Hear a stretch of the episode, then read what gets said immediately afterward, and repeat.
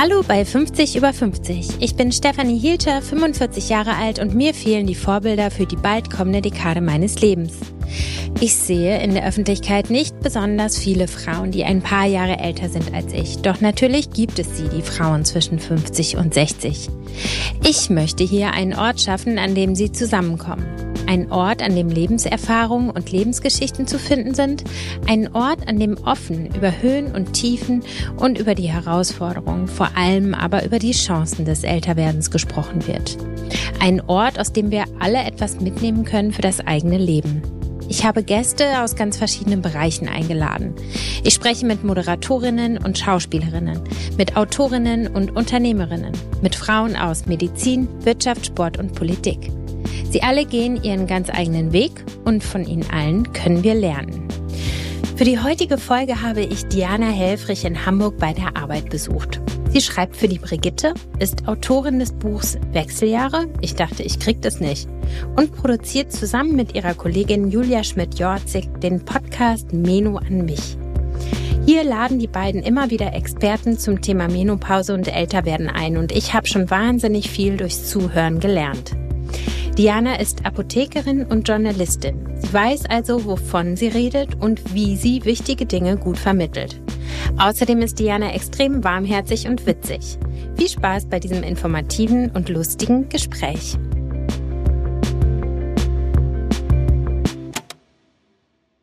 Wie war dein 50. Geburtstag für dich? Wie hast du dich vorher gefühlt? Was hast du an dem Tag gemacht? Also mein 50. Geburtstag war erstmal aufgeladen von ganz vielen Partyabsagen. Ich hatte mir nämlich lange vorher schon überlegt, dass ich ihn groß würde feiern wollen. Und zwar wollte ich die Frau Hedi mieten. Das ist so ein Partychef hier auf der Elbe. Mhm. Und hatte mir den Abend so toll immer ausgemalt und hatte eine Playlist erstellt, die ich dann nur zum Rudern benutzt habe am Ende des Tages, weil, also es kam dann Corona, dann musste ich die Party absagen, um ein Jahr verschieben, dann musste ich sie wieder absagen, dann hatte ich keine Lust mehr. Mhm. Also insofern, aber ich hatte dann an meinem Geburtstag selbst, zwei Freundinnen sind trotzdem gekommen, obwohl ich ja alles absagen musste, sind also trotz widriger Umstände angereist aus Erfurt und aus Zürich. Und ich habe mit meiner Familie und einer dieser Freundinnen Stand-up-Pedal-Yoga auf der Halster gemacht. Das hatte ich mir gewünscht. Das war ein großer herrlich. Spaß. Ja, es hat total Spaß gemacht. Mussten alle mitkommen. Und dann kam noch meine eine Freundin, wie gesagt, und das haben wir am Vormittag gemacht und nachmittags hatte ich dann Gäste auf der Terrasse, was natürlich alles total Corona geschuldet war. Also es war ein totaler, totaler Corona-Event, mein 50. Geburtstag. Hast du an dem Tag zum ersten Mal Stand-up-Pavillon ja. Ja.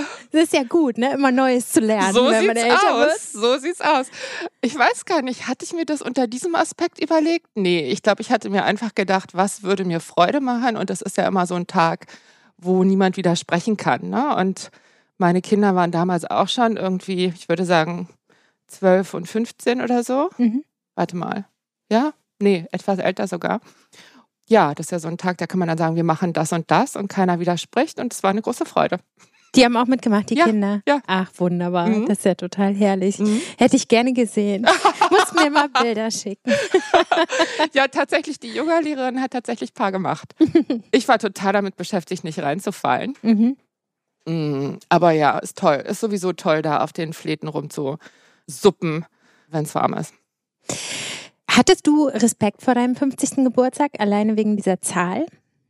Nicht so sehr. Also ich würde sagen sogar nein. Und lustigerweise, also wenn ich zurückdenke, würde ich sagen, mein 25. Geburtstag war der, wo ich mich am ältesten gefühlt habe. Okay, Komisch, kannst du das oder? erklären? Ja, ich glaube schon. Ich, ich war ja total früh fertig mit meinem Studium. Da war ich noch keine 25 und approbiert. Mhm. Und es war so ein bisschen Gefühl wie nach dem Abi, das nehme ich jetzt so in der Generation unserer Kinder war. Mhm dass die halt alle Möglichkeiten haben, ganz viele Möglichkeiten haben und das ist toll, aber es ist auch so, du stehst so davor. Und ich glaube, das war so ein bisschen das, was mich damals auch erschlagen hat. Also meinen 25. habe ich zwar dann auch noch eine große Party gemacht, aber der Tag selbst, ich weiß noch, da habe ich eine Kanalfahrt gemacht mm, auf dem Landwehrkanal von der Ankerklause aus mhm. mit meinem damaligen Freund. Und ich war nicht gut drauf. Definitiv nicht. Also es wurde dann alles besser. Jeder große Geburtstag seitdem wurde irgendwie besser. Ich finde es ja auch schöner, älter zu werden. Ich finde auch, es wird immer alles besser und klarer und deutlicher und einfacher, oder? Also ich würde dir da beipflichten, ja, aber es gibt halt auch ein paar Probleme, die kommen halt on top, die hattest du vorher nicht so, wie eben zum Beispiel die alten Eltern. Ja, natürlich auch gesundheitliche Sachen. Also das merkt man schon, ne, dass man nicht mehr 25 ist. Aber nee, ich würde auch sagen, insgesamt, also definitiv geht es mir besser als mit 25. Mhm. Das heißt, du magst dein Alter gerne. Total. Also mag ich wirklich super gerne. Also ich bin jetzt 53. Ich finde, da ist man gerade noch so ein bisschen mittendrin. Also natürlich längst nicht mehr jung. Ich finde, jung sein hört eigentlich mit 45 auf. Spätestens.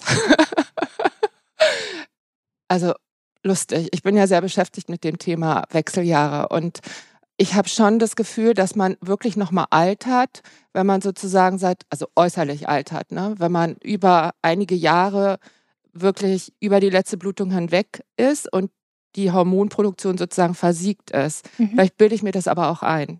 Also ich, und vielleicht ist es auch so, ich mache es mir vor, weil man, viele halten sich ja für jünger, als sie sind, ne? Also da fühlen sich jünger. Das würde ich jetzt von mir gar nicht so behaupten, aber vielleicht ist es auch nichts, was man sich jederzeit bewusst macht. Was macht die 45 für dich zu so einem Dreh- und Angelpunkt, was das Alter angeht? Vermutlich wirklich dieses Thema Familienplanung. Da habe ich schon den Eindruck, dass die 45 so ein Moment ist, wo auch ganz viele Hoffnungen dann endgültig begraben werden. Aber auch körperlich. Dieses Stichwort Perimenopause, also da sind halt dann wirklich viele schon drin und merken, irgendwas verändert sich, auch wenn sie es nicht zuordnen können. Ach, das kann man, finde ich, an so vielem festmachen. Auch die Kinder, die dann größer werden. Aber auch, wenn man keine Kinder hat. Also ich finde, das ist so, wie wir leben heutzutage, finde ich, ist man sehr lange jung, irgendwie noch ein bisschen jung. Aber mit 45 hatte ich das Gefühl, ähm, das ist jetzt vorbei. Das geht jetzt zu Ende. So, da habe ich mich dann nicht mehr jung gefühlt. Was waren denn so die, die Dinge, die du körperlich und vielleicht auch mental gespürt hast, die dir diese Hinweise gegeben haben? Auch da würde ich als erstes nennen meine Familiensituation, dass ich einfach gesehen habe, die Kinder werden größer. Mhm. Man ist dann einfach auch schon, also ich bin nach wie vor zusammen mit dem Vater der Kinder und das ist dann ja auch eine lange Zeit. Mhm. So. Das würde ich sagen, habe ich deutlich gemerkt. Dann gab es bei mir ja auch beruflich, äh, hier bei Gruner und Ja hat ja die Erde gebebt verschiedentlich da habe ich auch so eine Schwere empfunden, die ich vorher nicht so kannte. Komisch, wenn du mich jetzt so fragst, also körperlich würde ich sagen, bin ich bisher wirklich total gut davon gekommen. Aber auch da, ich war noch nie eine gute Schläferin, das kann ich ganz klar sagen, auch als junge Frau nicht. Und mit dem Thema habe ich jetzt schon wirklich zu kämpfen, aber auch da würde ich sagen, das ist dann erst später noch gekommen, also dass es nochmal schlechter wurde. So zu 100 Prozent kann ich dir das nicht beantworten ich würde sagen, das waren so die Dinge, die ich mit der 45 ungefähr in Verbindung bringen würde. Mhm. Wenn wir mal so zur persönlichen Entwicklung kommen, meinst du, man kann sich vorbereiten auf die Lebensphase ab 45 oder ab 50? Also zum Beispiel irgendwelche Themen, die in der ersten Lebenshälfte waren, aufarbeiten, endlich psychische Probleme vielleicht mal an der Wurzel packen? Glaube ich eigentlich nicht. Ich glaube, psychische Probleme an der Wurzel packen ist natürlich immer gut. Und sich um sich selber kümmern ist natürlich auch immer gut. Ich glaube aber die Wahrheit ist so, dass die meisten Frauen, bis sie dann 45 sind und die Kinder dann vielleicht ein bisschen größer sind, so derartig gefordert sind, dass da überhaupt null Energie ist, weder Zeit noch Geld noch irgendwie emotionale Power, um sich da irgendwie vorzubereiten. Ich glaube aber auch eigentlich gar nicht, dass es unbedingt nötig ist. Ich glaube, das kommt dann so von alleine. Vielleicht kann man das auch gar nicht so planen, ne?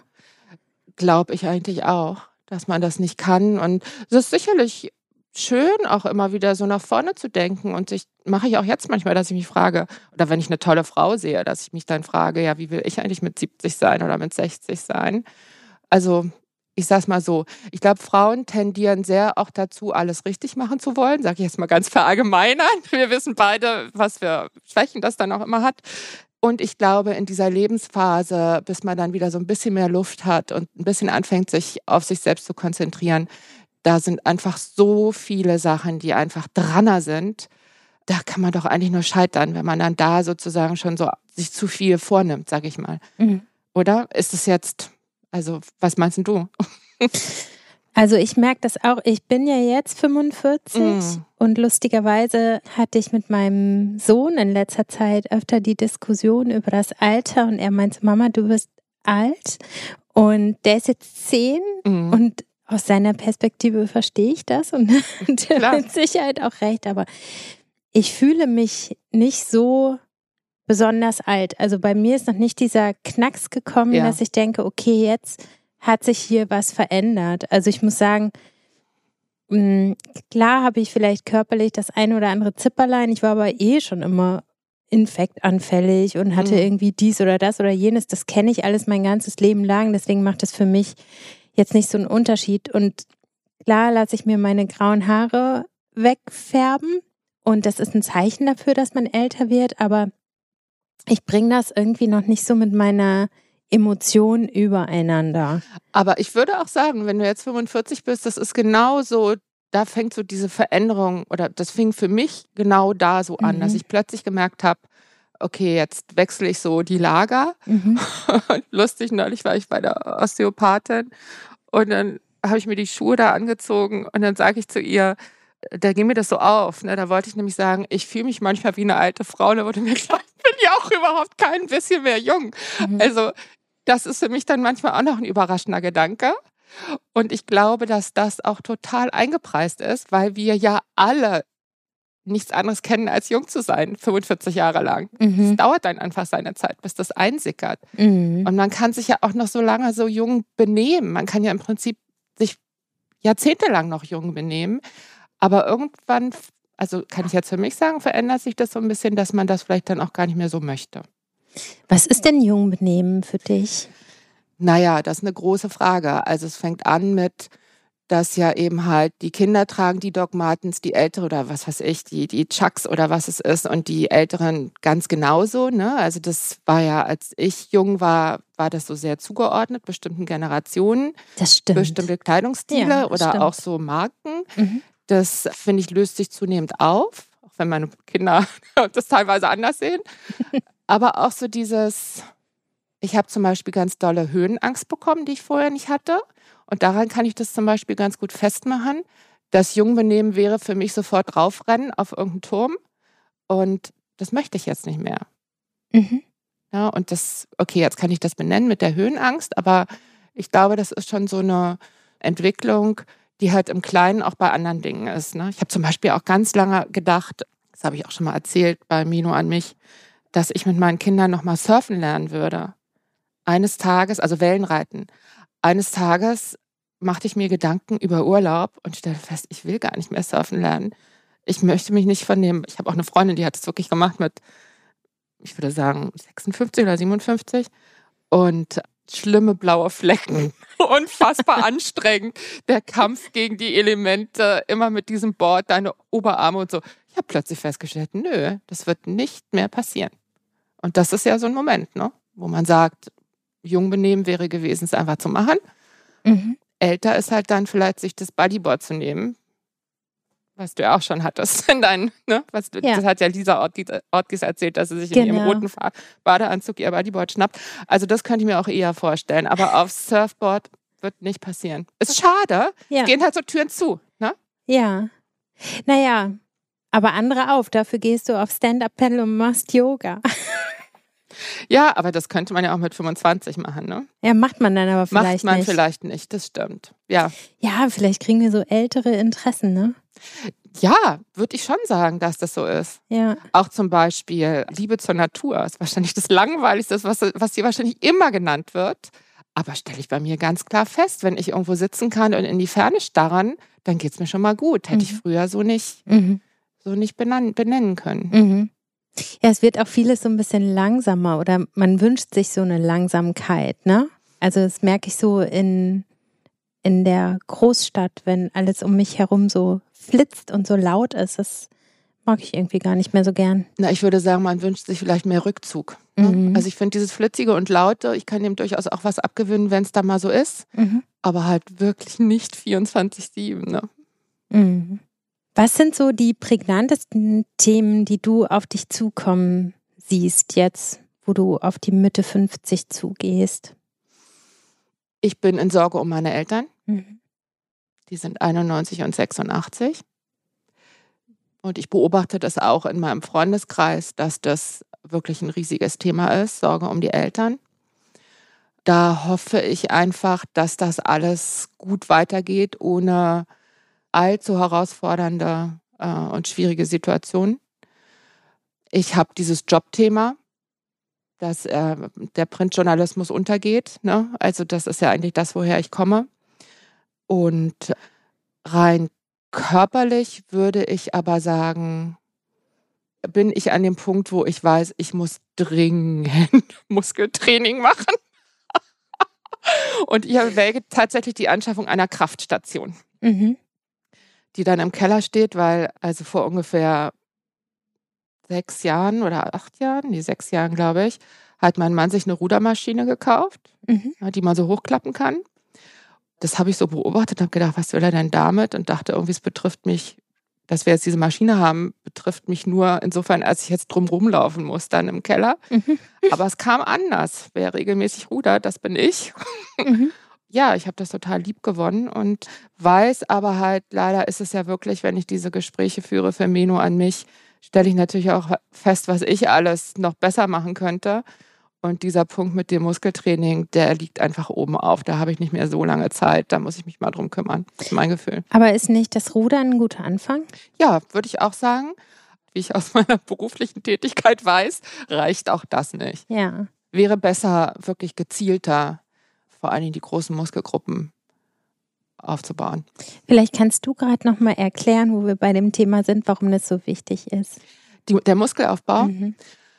aus verschiedenen Gründen. Der eine Grund ist natürlich, dass äh, wenn du viel Muskelmasse hast, hast du einen hohen Grundumsatz. Das heißt, dieses ganze Problem, also weil Muskeln viel Energie verbrauchen und der größte Stoffwechselaktivator so sind.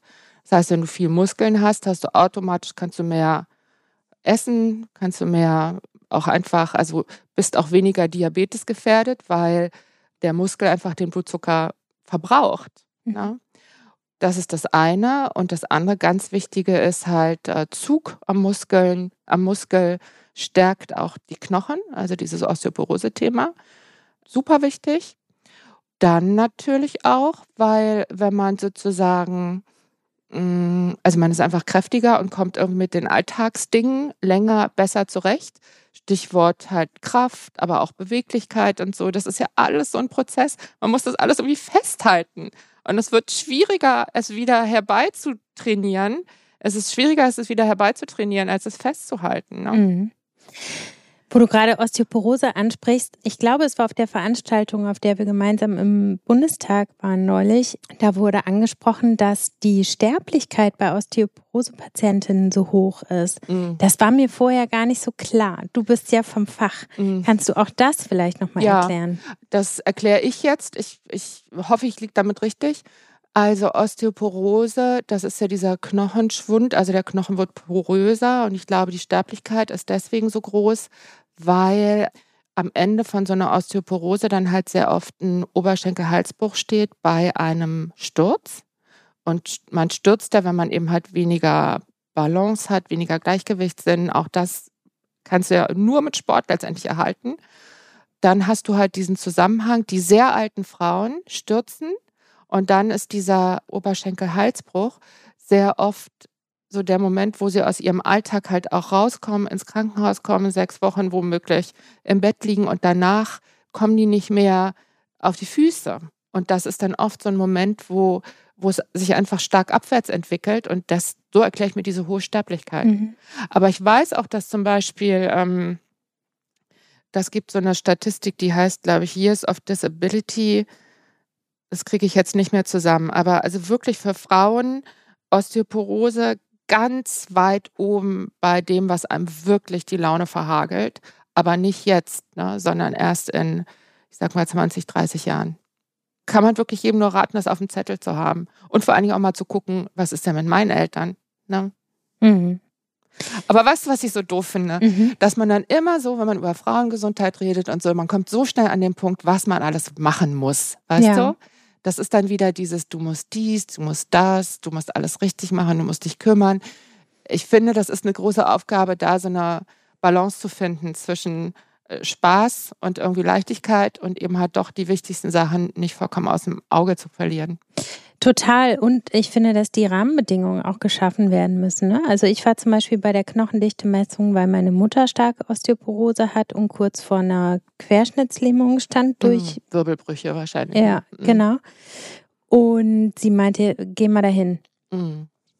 Und ich war da und die haben mich, ohne Witz, die haben mich viermal gefragt, obwohl ich als Selbstzahler da war, das ist gar nicht teuer, ne? 45 Euro, ich habe es auch genau. gemacht vor kurzem. Mhm. Die haben mich viermal gefragt, warum ich denn jetzt bitte in meinem Alter dahin komme. Und ich habe dann ein Telefonat mitgehört, wo die Sprechstundenhilfe einer Frau gesagt hat, dass die Knochendichte-Messung erst ab dem lass mich nicht lügen, aber es war sowas Unglaubliches wie 75. Lebensjahr bezahlt wird von der Kasse. Es hängt davon ab, es gibt so Risikofaktoren und das sind auch viele. Je mehr du davon hast, desto früher wird die auch von der Kasse bezahlt. Aber ich, also ich gebe dir insofern recht, als man die, die, die Menschen ermutigen sollte, sich da um sich selbst zu kümmern. Und ich meine, deine Knochendichte war sicherlich in Ordnung, ne? Nee. War nicht in Ordnung? Nee, ich habe so eine Osteopenie schon. Ach, echt? Mhm. Ich muss auch Krafttraining machen. okay, aber das ist, also aber da würde ich jetzt sagen, das ist wirklich ein seltener Fall ne, ja. in deinem Alter. Mhm. Aber gut, dass du es gemacht hast, ne? Mhm. Mhm. Ja, aber wer macht das? Wer kommt auf die Idee? Ne? Also das mhm. meine ich mit der Rahmen ja. ist im Grunde ja gar nicht da das stimmt. für diese Vorsorge. Das stimmt. Und deine nächste Knochendichte-Messung wird die Kasse bezahlen. Ach so, okay. Mhm. Würde ich jetzt mal von ausgehen, ne? weil mhm. jetzt ist ja sozusagen begründeter Verdacht mhm. und man muss sozusagen verfolgen, wie eine mögliche Therapie oder wie überhaupt sich das Ganze entwickelt. Also das würde mich jetzt wundern, wenn das nicht ein mhm. Grund wäre, um das von der Kasse also abzurechnen. Mhm. Es ist aber so, die aller, allermeisten Frauen haben in deinem Alter und auch noch in meinem Alter noch eine gute Knochendichte. Mhm. Trotzdem muss das Bewusstsein halt her ja. und du musst dir halt auch, genau wie du sagst, du hast dir deine Mutter angeguckt, dann hast du dir diesen Gedanken gemacht, es war bei mir genau dasselbe. Mhm. Und ja, also in diesen Praxen sieht man dann halt wirklich eher die Frauen, die halt 70 sind oder womöglich halt wirklich dann schon die Wirbelbrüche haben. Mhm. Welche Vorsorgeuntersuchungen sollte ich noch so um die 50 machen? Also da fängt ja dieses Mammographie-Screening an, ne? Mhm. Da kriegst du dann eine Einladung. Ich mache das. Ich nehme daran teil. Und wenn man jetzt eine Hormonersatztherapie macht, ist, sollte man meiner Meinung nach erst recht daran teilnehmen. Und das ist natürlich immer bitter. Es ist bei allen Sachen, die man macht, wo man total gesund reingeht. Bei Impfungen hatten wir ja auch diese große Diskussion. Du gehst kerngesund rein und dann hast du womöglich danach irgendwelche Beschwerden oder eine Verunsicherung, weil irgendwas doch abweicht von dem Röntgenbild, das du gerne sehen willst. Ne? Mhm. Und ja auch falsch positive Befunde und solche Sachen. Also das ist ein hochkomplexes Thema, würde ich mal sagen. Aber wenn du mich fragst, was sollte man machen, ich würde es machen, kann ich jetzt von mir sagen, ich mache das. Und was mache ich noch? Also Knochendichte habe ich jetzt auf eigene Faust, wie gesagt, mal gemacht, aus gegebenem Anlass. Wie bist du so Nährstofftherapie entgegen eingestellt? Also lustig, dass du es ansprichst, weil ich habe tatsächlich auch die Elena äh, Orphanus-Böcke demnächst zu Gast. Mhm, ich auch. Ja, ach toll. ja. Ich finde auch da, das ist eine aus meiner Sicht wirklich neue Entwicklung, die ich toll finde, weil sie bestimmte Optionen ermöglicht. Ich kann mir das auch gut vorstellen, dass das so nach und nach durchsickert und sich tatsächlich so aus diesem total privat Leistungs- und, und, und Alternativmedizin-Bereich so ein bisschen etabliert oder auch einfach bewiesen wird eines Tages. Aber ich sehe auch da so ein bestimmtes Element der Verunsicherung, weil so toll das irgendwie ist, mit körpereigenen Stoffen, also die praktisch wie Medikamente einzusetzen. Ich bin aus dem Buch auch rausgegangen mit so einem Gefühl von, also verdammt nochmal, sich gesund ernähren reicht also offensichtlich nicht. Mhm.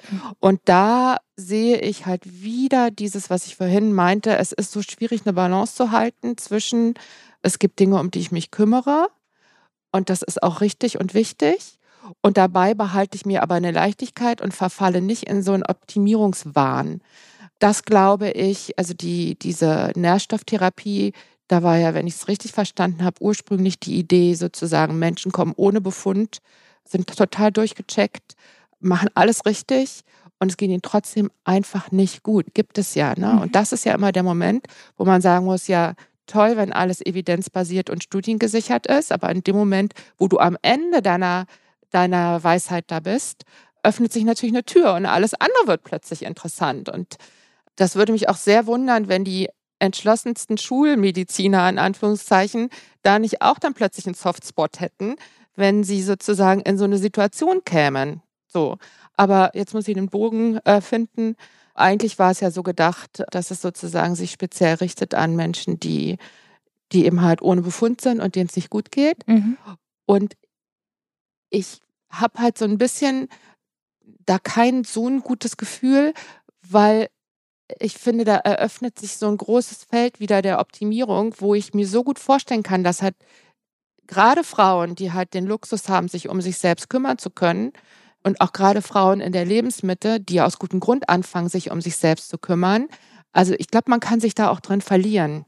Ne? Und dann vielleicht in Frage stellen, wie gut es einem eigentlich geht und so. Also das ist so ein Gedanke, den ich mir dazu gemacht habe. Aber frag mich nochmal nach dem Interview mit Helena. Mhm dann äh, kann ich da kompetenter darauf antworten. Werbung. Sport ist eine essentielle Zutat, die wir zum gesunden Älterwerden brauchen. Deshalb freue ich mich, dass der Deutsche Olympische Sportbund heute mein Werbepartner ist. Und noch besser, ich darf euch heute einen Podcast ans Herz legen. Gesund in Sportdeutschland. Und in dem Podcast geht es nicht um olympische Hochleistungen, denn der Olympische Sportbund ist nicht nur für den Spitzensport, sondern vor allem auch für den Breitensport zuständig. Sport ist für jeden von uns wichtig, egal ob Couch Potato oder Marathonläuferin. Im Podcast geht es um Fragen wie, wie beginne ich am besten mit Sport und welcher ist der richtige für mich? Worauf muss ich achten, wenn ich zyklusorientiert trainieren will? Wie kann ich durch Sport meinen Rücken stärken? Jede Folge hat einen Gast, der sich genau auskennt. ExpertInnen und Sportstars wie Franziska von Almsick, Maria Höfel-Riesch oder Professor Dr. Ingo Frohböse klären über die Fragen rund um das Training auf. In der aktuellen Episode ist Bundesfamilienministerin Lisa Paus zu Gast, die darüber spricht, wie Sport und Bewegung gegen Einsamkeit helfen. Denn Sport hat auch einen großen Einfluss auf unsere mentale Gesundheit. Hört mal rein. Den Link findet ihr in den Show Notes. Das Hören des Podcasts motiviert euch hoffentlich zu mehr Bewegung und schärft euren Blick auf eure Gesundheit. Danke an den Gesund in Sportdeutschland Podcast vom Deutschen Olympischen Sportbund für die Unterstützung von 50 über 50. Werbung Ende. Was mir dazu auch noch einfällt, ist, dass, also natürlich ist jeder für sich selbst verantwortlich, aber dadurch, dass es so viele Möglichkeiten gibt, gesund zu altern, finde ich, gibt es auch die Gefahr, dass wenn man eben nicht gesund bleibt, dass man dann so einen Stempel aufgedrückt bekommt wie selber schuld. Hast nicht genug Kraftsport gemacht und hast nicht genug Selen ersetzt oder so. Hättest du ja machen können. Ist ja alles da. Und das finde ich gefährlich muss Bin ich, ich sagen. total bei dir. Mhm. Das ist so eine hm, Entwicklung, die ich auch ein bisschen kritisch beobachte. Auch diese ganze Longevity-Bewegung und so weiter. Und ich finde auch allein diesen Optimierungsgedanken, also wenn man so Longevity oder auch diese Biohacking-Szene, wenn man da die Podcasts hört, wie unfassbar positiv besetzt das Optimieren ist, mhm. ne? sehe ich nicht so. Mhm. Ich, ja, weil das ist ne, am Ende ist es keine Balance, ne? Wenn das Optimum ja, beziehungsweise der Punkt ist ja auch ein Optimum ist keine Garantie dafür, dass du gesund alt wirst. Nee. Ne? Genau. Und ich frage mich halt, also ich sehe da eine gewisse Gefahr, sich sozusagen da so zu verlieren in diesem Optimierungsprozess, wo ja auch dann für gewöhnlich Geschäftsmodelle dahinter stehen. Ne? Das, es geht ja nicht nur um, um den See spazieren, sondern es geht um Produkte und um irgendwelche Kurse und, und, und, und dass du darüber eigentlich verlierst, so oder eigentlich, eigentlich dass, dass, dass es vielleicht dann gar nicht mehr so leicht ist, zu erkennen, wo ist eigentlich hier meine persönliche Grenze. Also wie, wie weit will ich das treiben, wie sehr will ich mich optimieren und finde ich es nicht eigentlich ganz schön gut, so wie es gerade ist und möchte eigentlich die Zeit, sonstigen Kapazitäten, die ich habe, auf andere Dinge legen. Auch aber schwierig, ich sehe diese Möglichkeiten, fange an, mich damit zu beschäftigen und denke dann, oh, wenn ich jetzt aussteige, verpasse ich aber vielleicht was und dann kriege ich auf einmal doch eine schlimme Erkrankung oder so. Und dann bin ich selber schuld. Ja, aber ich glaube, das muss man wirklich abschütteln. Also mhm. das ist ja jetzt so ein bisschen, oder nach meiner Wahrnehmung ist das schon auch so eine Welle, die da aufbraust gerade, weil wir halt diese Möglichkeiten jetzt haben. Und ich glaube, man muss sich dann halt auch dazu stellen. Und das ist sicherlich ein Riesenfehler zu glauben, dass wenn man das alles richtig macht, man garantiert gesund alt wird. Mhm. Und darin liegt im Grunde genommen auch schon die Erlösung. Es ist nur, es ist nur, man muss halt diesen, diesen, diesen Beschluss, den muss man halt selber fassen. Und dabei geht man ja dann gefühlt ein Risiko ein, weil man es halt vielleicht nicht optimal macht. Aber ich glaube, genau dieses Risiko ist das, mit dem man dann leben muss. Ja, und das Leben ist ja einfach Risiko. Du kannst ja über die Straße gehen, sofort überfahren werden. Also das ist eine Illusion, dass es ohne Risiko ginge. Das stimmt, aber wenn du jetzt vielleicht so drei, vier Sachen nennen würdest, die schon ganz sinnvoll wären, so zu machen, welche wären das denn dann? Du meinst, um gesund alt zu werden? Ja. Naja, nicht rauchen. Nein, ich glaube, ehrlich gesagt, ich glaube, es ist ein bisschen wie bei den Wechseljahren an, äh, insgesamt. Da hat ja mal Katrin Schaudig, diese Gynäkologin, mit der ich da viel zusammenarbeite, gesagt, sie sieht schon einen Riesengewinn darin, sich die Sachen bewusst zu machen, dass man dann eigentlich schon gar nicht mehr so ins Loch fallen kann, weil man so eine Ahnung hat dessen, was hier gerade passiert. Und vielleicht ist es ja mit dem Älterwerden oder dem gesund Älterwerden im Grunde genommen ähnlich, dass man, wenn man sich einmal bewusst macht, wo sind die großen Fallstricke, dass man dann im Grunde genommen schon wie so ein Raster hat, in dem man sich dann festhaken kann, um eben halt nicht in diese Angst zu verfallen. Aber was würde ich machen? Ich, es ist so banal. Wir alle wissen Sport. Ne?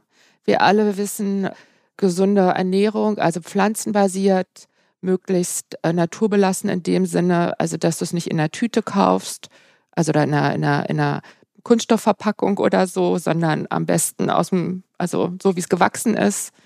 Ja, ich glaube aber auch, also diese, dieser Punkt Entspannung ist ja in den letzten Jahren hat er sich total fest etabliert, dass man das nicht unterbewertet, dass man das sozusagen als etwas sieht, das einem nutzt.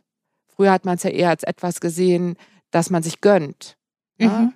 Jetzt ist es ja mehr etwas, wo man erkannt hat, wie wichtig das ist und davon bin ich schon auch wirklich überzeugt, dass sich selbst sozusagen Rückzugsmöglichkeiten und Pausen zu gewähren, dass das einen großen Benefit hat. Ja. Und das kann man ja auch, wenn man ein bisschen älter wird, ne? Besser als vorher. Besser als vorher. Mhm. Auf jeden Fall. Ja. Du hast von der Balance gesprochen, ne? dass man sich nicht zu sehr verrückt macht, gewisse Dinge aber beachtet. Auf der anderen Seite, neben Entspannungstechniken vielleicht, was ist denn wichtig für die Leichtigkeit? Also Leichtigkeit, finde ich, ist eigentlich das große Thema in dieser Lebensphase. Ne? Und wenn ich dir das so beantworten könnte, dann wäre ich natürlich der Dalai Lama. Ne? also was würde ich sagen? Also ich glaube, das klingt dann immer so banal, aber sich wirklich überlegen, was könnte mir Spaß machen, so wie mit diesem Stand-up-Yoga-Ding, ne? Mhm. Stand-up-Pedal-Yoga-Ding, dass du, dass du solche Sachen dann auch machst. Was ist es für dich noch? Außer Stand-up-Pedal-Yoga. Und in die Ferne schauen. Ja, also du, also ich bin da eigentlich, ich bin da, ich bin da leicht zufriedenzustellen, weil ich liebe das einfach, mich draußen durch die Landschaft zu bewegen. Ich gehe super gerne spazieren. Du triffst mich an der Elbe. oder, oder ich gehe auch gerne durch Gärten. Ich gehe auch gerne durch Schrebergärten. Also darauf würde ich wirklich als allerletztes verzichten wollen. Und es gibt eigentlich keinen Tag, wo ich nicht mir dann doch nochmal, auch wenn es regnet, die Schuhe anziehe und rausgehe. Also ich habe da ein Bedürfnis. Mhm. So, das, und das macht mir Freude. Und äh, ja, aber Leichtigkeit tatsächlich, also da arbeite ich dran. Das ist mir sehr bewusst. Da hätte ich auch gerne noch mehr davon in meinem Leben. Und hast du noch Ideen, wie du das noch mehr reinholen kannst? Also ich bin seit einem Jahr wieder im Chor. Hm. Das finde ich irgendwie super. Schön. Das macht Spaß. Also ich finde schon, dass einem manchmal auch so die Lebenserfahrung hilft, mhm. dass man Sachen so ein bisschen besser auf die leichte Schulter nehmen kann. Mhm. Ja? Aber ja, also Leichtigkeit, wenn jemand Tipps hat oder ein geeigneter Gesprächspartner ist. Schreibt's in also, die Kommis. Ja, ja, wirklich wahr. Ja. Ne? Und das ist ja was, was im eigenen Kopf stattfindet. Ne? Mhm. Das kann man nicht irgendwie kaufen oder bestellen oder das kriegt man ja auch nicht garantiert irgendwie. Das finde ich schon echt schwierig manchmal. Wenn wir mal konkret zur Menopause kommen, ne? Mhm. ist ja auch ein Schwerpunkt oder der große Schwerpunkt deiner Arbeit. Kannst du vielleicht mal teilen, wie das persönlich bei dir angefangen hat, wie mhm. du das wahrgenommen hast im Beginn der Menopause? Mhm. Das ist wirklich eine lustige Geschichte, weil ich war ja Medizinredakteurin bei der Brigitte Woman. Ne? Ich hatte auch das Thema erkannt. Ich hatte diese Wechseljahreskolumne, habe ich ja schon vor, ich würde sagen, fünf oder sechs Jahren eingeführt. Und ich habe ja auch sozusagen jeden Tag mit diesen Themen gearbeitet und die ganze Zeit, auch die ganzen Jahre bei Frauenzeitschriften in der Medizin, war ich mit, mit, mit Hormonthemen beschäftigt. Und dann kam aber der Tag, wo Corona hatte gerade angefangen, wo der Mosaik Verlag bei mir anrief und mich fragte, willst du ein Buch zum Thema Wechseljahre schreiben? Und ich war 49 Jahre alt und hatte einen ganz starken Impuls von Wechseljahre. Das hat nichts mit mir zu tun. Und es darf auch gerne so bleiben, bis es gar nicht mehr anders geht. Und das, glaube ich, ist die große Falle. Man denkt halt wirklich, es hat nichts mit mir zu tun. Und trotzdem, also würde ich auch sagen, dass das der Tag war, wo die Wechseljahre wirklich in mein Leben kamen, weil ich da verstanden habe, also ich habe dann aufgelegt, ich habe dann gesagt, darüber muss ich nachdenken. und dann habe ich aufgelegt und dann hat es irgendwie 30 Sekunden gedauert, bis ich dann gedacht habe, wow, wie kann das sein, dass das mein Impuls ist? Hier stimmt ja irgendwas gar nicht, ne? Mit, auch mit mir, also in meiner Bereitschaft, das zuzulassen, weil natürlich, ich wusste auch damals schon, dass das mittlere Alter 51 bis 52 Jahre ist von der letzten Blutung und dass vorher schon ganz viel passiert. Mit anderen Worten, hätte ich mir diesen Gedanken einmal gemacht oder vielmehr, ohne ihn mir zu machen, wusste ich es ja irgendwie, dass ich da schon mittendrin bin, aber null Bereitschaft dahin zu denken. Obwohl ich wirklich in meiner täglichen Arbeit dazu eingeladen wurde. Und da habe ich wirklich gedacht, also wow. So. Und dann seitdem ist es im Grunde genommen so, dass ich abchecke die ganze Zeit, was verändert sich, was verändert sich. Habe inzwischen auch meine Mutter dazu befragt und äh, darf damit rechnen, dass ich wirklich eine richtige Spätzünderin bin. Ich habe ja vorhin schon gesagt, das Schlafen war immer schon ein Thema, ist richtig schlecht geworden. Ich hatte auch so ein paar andere Sachen, die ich damit in Verbindung bringen würde. Und zwar so dieses Gefühl, morgens aufzuwachen, sich erstmal irgendwie an der Wand festhalten zu müssen, um die Treppe runterzugehen. Also so diese Steifigkeit so im Körper am Morgen, das fand ich neu. Ach so, ja, und mein Meno-Brain. Ach so, ja. also, ja, das ist so schlimm. Da war noch was, oder? Ja, ich habe hab wirklich das Gefühl, wenn nicht mehr gleichmäßig, wenn nicht mehr zuverlässig die volle Dosis Östrogen da ist, das ist wie, als würde so ein Post-it nicht mehr pappen. Ja, also ich sehe die Sachen und höre die Sachen, aber ich konnte früher ganze Interviews machen und habe mir drei Stichworte gemacht und dann habe ich mich auch fünf Tage später hingesetzt und habe das alles aufgeschrieben. Daran wäre überhaupt nicht mehr zu denken. Also das merke ich sehr deutlich. Du wirst also zur Entspannung gezwungen. Auf eine Art kannst du es so sehen. Mhm. Okay. Aber äh, das wäre ja jetzt so ein Versuch, das Gute darin zu sehen. Ja. Da sehe ich wirklich nicht so richtig das Gute. Ja, das, das ist wirklich, ich. also Denken und Erinnern ist einfach ein Riesending und das ist nicht gut. Ja. Da kämpfe ich. Bist du unter Hormonen? Nee, aber tatsächlich war es so, dass ich wegen dieser drei Dinge mhm. Dachte, ich muss das jetzt mal ausprobieren. Und weil ich ja so viel damit zu tun habe. Also ich wollte, ich wollte es einfach wissen, wie es ist, ob es einen Unterschied macht. Also ich wollte dann sozusagen nicht auf die erste Hitzewallung warten, sondern schauen. Ne? Und habe das mit meiner Ärztin besprochen und die hat mir das auch sofort verordnet. Und dann habe ich das irgendwie fünf, sechs Wochen genommen oder so. Und war natürlich auch wieder Mino-Brain-artig. Also es hat nicht den Riesenunterschied gemacht. Mhm. Beim beim, beim Kopf dachte ich am Anfang, oh, es wird besser, mhm. aber dann war es auch wieder irgendwie wie vorher. Und dann war ich äh, auf dem Lande und war der Meinung, ich hätte diese Kapseln, diese Gestagen-Kapseln vergessen. Und dann habe ich gedacht, wozu nehme ich das eigentlich? Ich habe da gar keine Lust drauf. Ich mag auch dieses jeden Tag Arzneimittel nehmen, gefällt mir einfach nicht. Also es ist so eine Beobachtung aus der Apotheke. Es gibt einfach Leute, die schlucken gerne die haben das Gefühl, wenn sie was von außen sich zuführen, ah, es wird alles besser.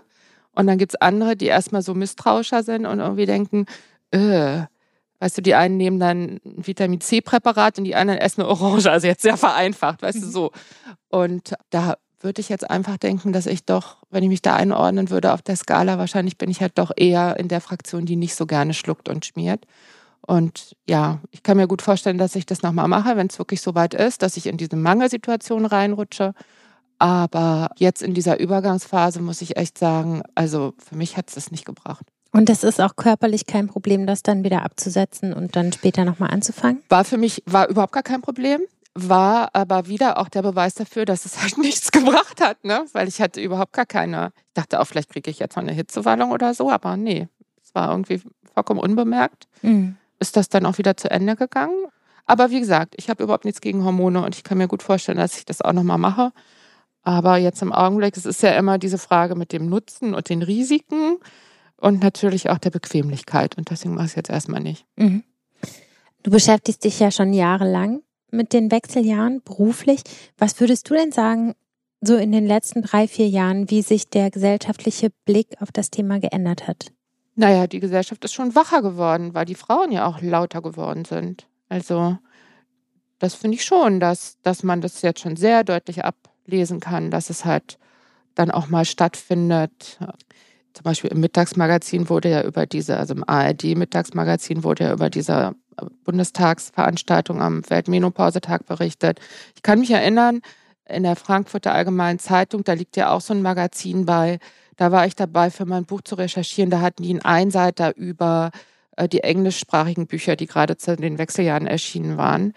Und da habe ich gedacht, also da fiel mir das noch so richtig, richtig auf, wie besonders das ist, dass dieses Thema überhaupt mal stattfindet. Mhm. Das ist vorbei, das Thema findet statt. Mhm. Und zwar auch nicht nur, also sicherlich immer noch schwerpunktmäßig in dieser Frauenwelt, aber es schwappt ja jetzt auch rein in den Bereich betriebliche Gesundheitsförderung und es schwappt in den Bereich Wirtschaft. Also es ist ja dann sehr oft so, dass in dem Moment, wo die wirtschaftliche Relevanz erkannt wird, sich was verändert. Und das sehe ich jetzt, das würde ich auch voraussagen, dass das noch nicht das Ende ist. Mhm. Komisch aber, dass dann so ein Heft wie die Brigitte Woman irgendwie eingestellt wird, genau zu dieser Zeit. Hat mich auch total gewundert, beziehungsweise ich sehe, es war ja eine wirtschaftliche Entscheidung. Ne? Na klar, dass der gedruckte Journalismus im Sinkflug begriffen ist, daran ändert natürlich auch so eine Bewegung nichts. Ne? Aber ich weiß noch, dass ich an dem Tag, wo das verkündet wurde, noch zu meinem Mann gesagt habe, ich glaube nicht, dass die Brigitte Woman eingestellt wird. Hm. Das ist so eine, das ist eine Zielgruppe, die sich gerade erst findet. Die werden doch nicht ausgerechnet dieses Heft einstellen. Und die Brigitte Wir ja auch, das sind ja die nochmal älteren mhm. Frauen gewesen. Aber nee, hatte ich mich total getäuscht. Das ist richtig schade. Ja, total schade. Ähm, hast du ein Bild von dir in zehn Jahren? Wie bist du dann? Was machst du dann? Also ich habe das jetzt nicht so praktisch ganz deutlich vor meinem inneren Auge. Mhm. Aber wenn du mich so fragst, wahrscheinlich ist die Antwort möglichst unverändert. Ne? Was wahrscheinlich so eine Falle ist. Ne? Also in zehn Jahren sind meine beiden Kinder aus dem Haus. Da kann ich mal von ausgehen. Von daher werde ich hoffentlich das rüstige Leben einer 63-Jährigen führen, die hoffentlich sich in ihrem Beruf nach wie vor wohlfühlt und ganz viel Gelegenheit hat, auf der Terrasse zu sitzen und in die Ferne zu starren. so in der Art hoffe ich das. Also. Klingt gut, oder? Ja, ja. Also, aber muss ich mir vielleicht mal noch mal ein paar Gedanken machen. Es war ja jetzt beruflich für mich eine sehr unruhige Zeit. Da würde ich mir mehr Ruhe wünschen, mhm. ja, dass das in zehn Jahren alles irgendwie so ein bisschen klarer ist. Andererseits ist ja, also am Journalismus das Schöne ist ja, dass die Themen sich immer von alleine selbst weiterentwickeln und dass man immer wieder inhaltlich, oder so geht es mir zumindest, total begeistert da neu einsteigen kann. Mhm. Und da freue ich mich dann auch für die Zukunft drauf. Das macht einfach mir große Freude. Und zum Schluss hast du irgendwie einen Rat oder einen Tipp an Frauen, die jetzt vielleicht 40 oder Mitte 40 sind, wie sie sich vorbereiten können, vielleicht jetzt nicht ganz praktisch, das haben wir ja schon festgestellt, dass das vielleicht gar nicht so viel bringt, aber was sie vielleicht denken können oder worauf sie sich einstellen können, damit sie nicht ganz so mhm. überrascht sind vielleicht. Also ich glaube, der wichtigste Tipp ist tatsächlich, das Thema an sich ranzulassen. Ja. Das ist ja jetzt auch leichter geworden, weil es einem eher mal begegnet mhm. auf Instagram oder eben in den Medien oder dass vielleicht auch wirklich schon der Punkt erreicht ist, wo unter Freundinnen eher drüber gesprochen wird, genau weil es sichtbarer geworden ist. Mhm.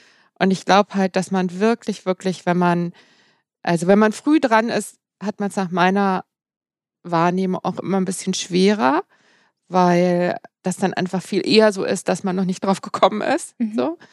Aber ich glaube, wenn man, wenn man das zulässt, darüber nachzudenken und wenn man auch sozusagen sich da einordnet, also man ist ja eben noch nicht alt. Ne? Deswegen liebe ich dieses Wort Mittelalt so. Man ist halt in der Mitte des Lebens und zu sehen, was sich verändert, aber eben halt auch zu sehen, was wirklich alles gerade total gut ist mhm. und auch vielleicht besser ist als vorher. Und vor allen Dingen, dass dieses, dieses Element des Alterns Ne, das ist für mich wirklich nochmal eine andere Zeit. Und wenn man sich jetzt damit auseinandersetzt, dass sich hier was verändert mit den Wechseljahren oder auch einfach in der Mitte des Lebens, mm, dann kann das ja auch dazu führen, dass man sozusagen erkennt, wo man eben noch nicht ist. Und dann tut sich so ein Raum auf, den man dann klarer sieht und wo man bessere Karten hat, den zu gestalten. Und das ist übrigens lustig, dass wir jetzt so drauf kommen, weil ich wollte dich auch noch was fragen. Ja, bitte. Nämlich, also, wenn du diesen Raum gestaltest, dann hast du ja im besten Fall ja auch einfach irgendwie mehr Spaß und Freude und irgendwie ein schöneres Leben, wenn man das so sagen kann. Mhm. Und ich wollte dich fragen, du hattest doch, also du hast doch diesen Podcast angefangen mit der Idee, du siehst wenig Vorbilder ja. ja zwischen 50 und 60. Ja. Würdest du das immer noch so sagen? Nee, das ist viel mehr geworden und ich bin oh. da ganz, ganz froh drum, weil mit mir haben ganz viele andere angefangen, sich mit dem Thema zu beschäftigen und das ist mit so einer Wucht irgendwie gekommen, ne? Das ist ja das, was du auch meintest. Es begegnet einem viel öfter in den Medien, im Umfeld. Es gibt mehr Bücher, mehr Podcasts, mehr Beiträge in Fernsehsendungen, mehr Newsletter, die kommen.